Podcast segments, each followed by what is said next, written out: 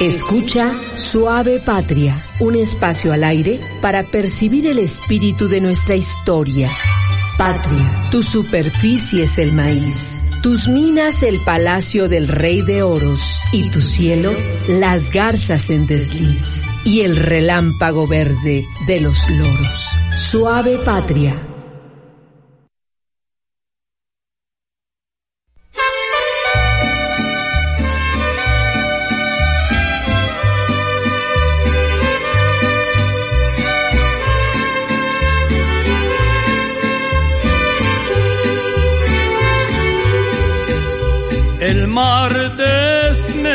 A las seis de la mañana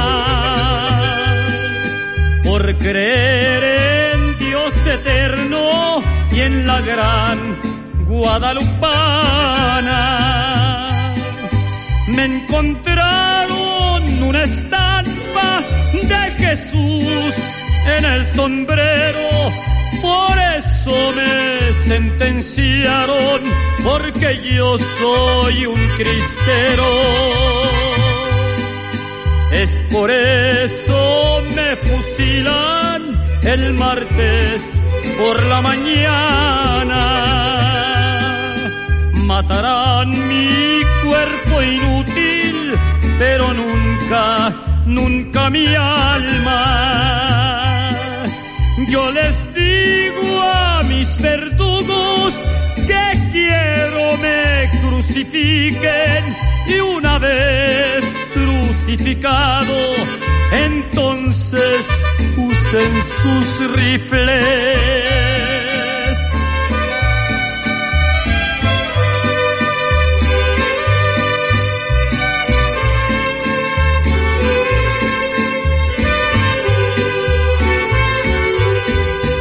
Adiós sierras de Jalisco, Michoacán y Guanajuato, donde combate al gobierno que siempre salió corriendo. Me agarraron de rodillas adorando a Jesucristo sabían que no había defensa en ese santo recinto. Soy labriego por herencia, jalisciense de naciencia. No tengo más Dios que Cristo porque me dio la existencia. Con matarme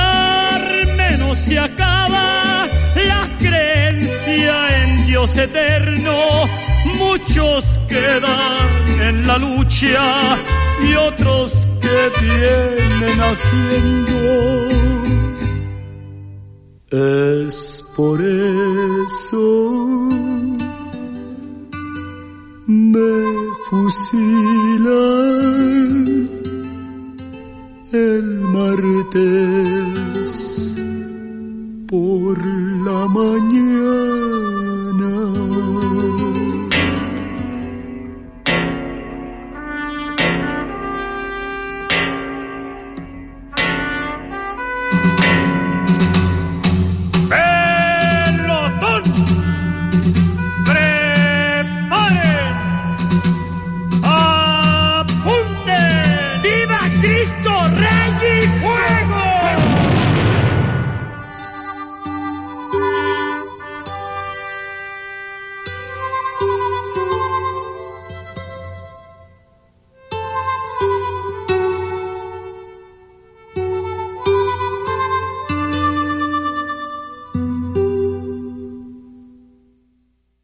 Buenas tardes, amigas, amigos de la Historia Nacional. En consecuencia, atentos a este programa de Suave Patria. Hoy, día de San Juan Bautista, y recordando la fundación de la Villa Hermosa de San Juan Bautista, que después, siendo gobernador de Tabasco, Mújica, después de 1916, le quitó el referente cristiano, católico de Juan Bautista, y la capital de Tabasco quedó únicamente como Villahermosa. en un intento pues de anticlericalismo evidente. Amigas y amigos, vamos a tocar hoy temas que son poco conocidos en la historia nacional y en parte por eso toco estos temas para que se conozcan.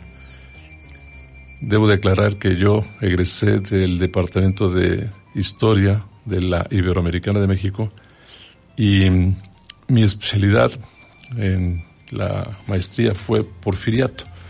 De manera que si algo me ha obsesionado, es la palabra, obsesionado en la historia, ha sido el porfiriato, también las relaciones tensas muchas veces de iglesia y Estado, y la muy difícil hasta el presente relación bilateral México y Estados Unidos.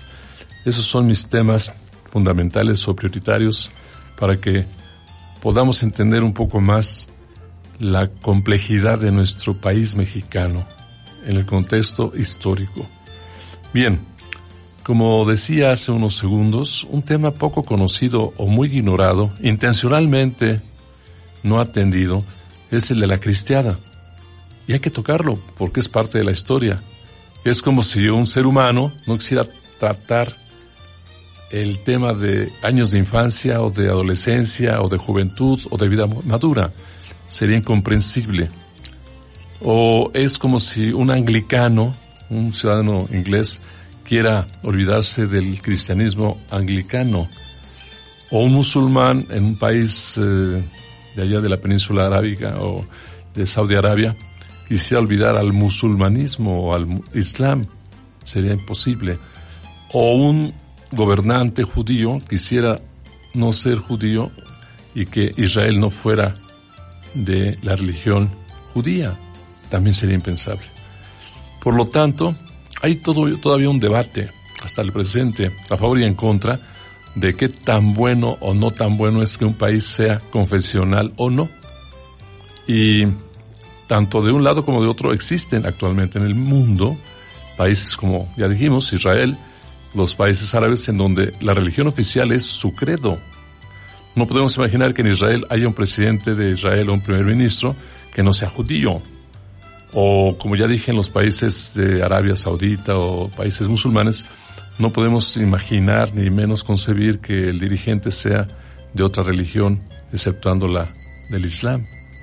Entonces, en México, gracias, en parte gracias a Estados Unidos, tenemos un país en donde hay separación de iglesia y Estado, y yo no diga que, yo no afirmo que sea peor o mejor esta versión.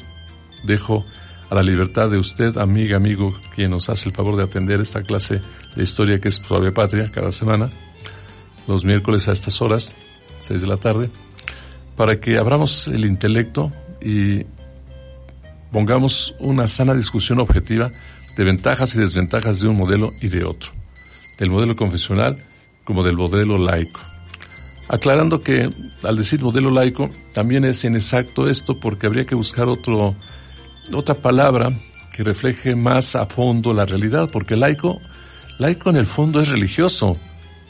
Antiguamente en los templos griegos, la parte del pueblo era la parte del laos laonicos, y de ahí la palabra laico en castellano, a diferencia del sacra sacrorum o sancta santorum, que era en donde estaban los sacerdotes. Entonces, decir educación laica, pues es decir educación dentro del templo, digamos en las bancas, en el área de las bancas, no del altar. De manera que es un tanto imperfecto o equívoco el concepto laico, etimológicamente hablando. Bien, centrémonos, eh, eh, amigas, amigos, en junio, finales de junio de 1929, concretamente el día 21 de junio, tres días antes de este día 24, 1929 resulta que se firmaron los arreglos, o desarreglos según algunos otros historiadores, entre el Estado mexicano, que entonces era presidido por el caudillo, mejor dicho, la sombra del caudillo, no, no, no Obregón, sino Plutarco Elias Calles, a través del presidente de entonces, que era pues un satélite de Plutarco Elias Calles, me refiero al presidente cuasi interino Emilio Portes Gil. Tamaulipeco, nacido en el rancho del Moquete. ¿Qué pasó entonces? Los tres años de balazos entre cristeros y gobiernistas se pactaron en una tregua o en un acuerdo. Y recordemos al maestro de América, don José Vasconcelos, que afirmaba que un país es mucho más adelantado si festeja los días de arreglos o de paz a los días de inicio de conflicto. Entonces es más inteligente como país pensar en el 21 de junio de 1929 a pensar en los balazos que comenzaron a inicios de 1926 entre la Iglesia Católica y el Estado mexicano, la cristiada. Teniendo en cuenta que la cristiada fue una especie de rebote de una primera precristiada, llamémosle así, llamada en términos históricos guerra religionera, que aconteció en México, nuestro país, de 1872 a 1876, en tiempos del presidente Sebastián Lerdo de Tejada. Hubo balazos entonces entre los religioneros, que así les llamaban, cuasi cristeros, en términos más actuales, y el Estado mexicano. En tiempos del presidente Sebastián Lerdo Tejada, como ya dije, fueron épocas de guerra terrible. Eso desprestigió mucho al presidente Sebastián Lerdo de Tejada porque perseguir al pueblo católico mexicano, más católico entonces que ahora, pues era un suicidio, un suicidio nacional. Esto favoreció a que don Porfirio Díaz, quien se opuso para quitar de la presidencia a Sebastián Lerdo Tejada, gozara inmediatamente, espontáneamente, en forma casi casi gratuita, de inmensa popularidad, porque quitaba del poder al impostor, dictador, antidemocrático Sebastián Lerdo de Tejada, con el plan de Tuxtepec y el triunfo militar de la batalla de Tecuac, cerca de Guamantla, aquel 16 de noviembre de 1876. De manera que don Porfirio, al vencer a Sebastián Lerdo Tejada, perseguidor de la iglesia, don Porfirio entró con muchas porras y aplausos en su causa y a su favor. Esto pues explica el por qué don Porfirio entró con mucha benevolencia popular. Además de quienes lo recordaban como el gran héroe del 5 de mayo y el del 2 de abril de 1867, más el héroe de la Carbonera y el héroe de Miahuatlán y otras batallas más importantes. Regresaremos con más amigas y amigos de la historia. Gracias por su atención. Su servidor, historiador por la Iberoamericana de México, José Ignacio González Molina. Regresaremos con más. Como la sota moza, patria mía, en piso de metal, vives al día, de milagros como la lotería. Suave patria.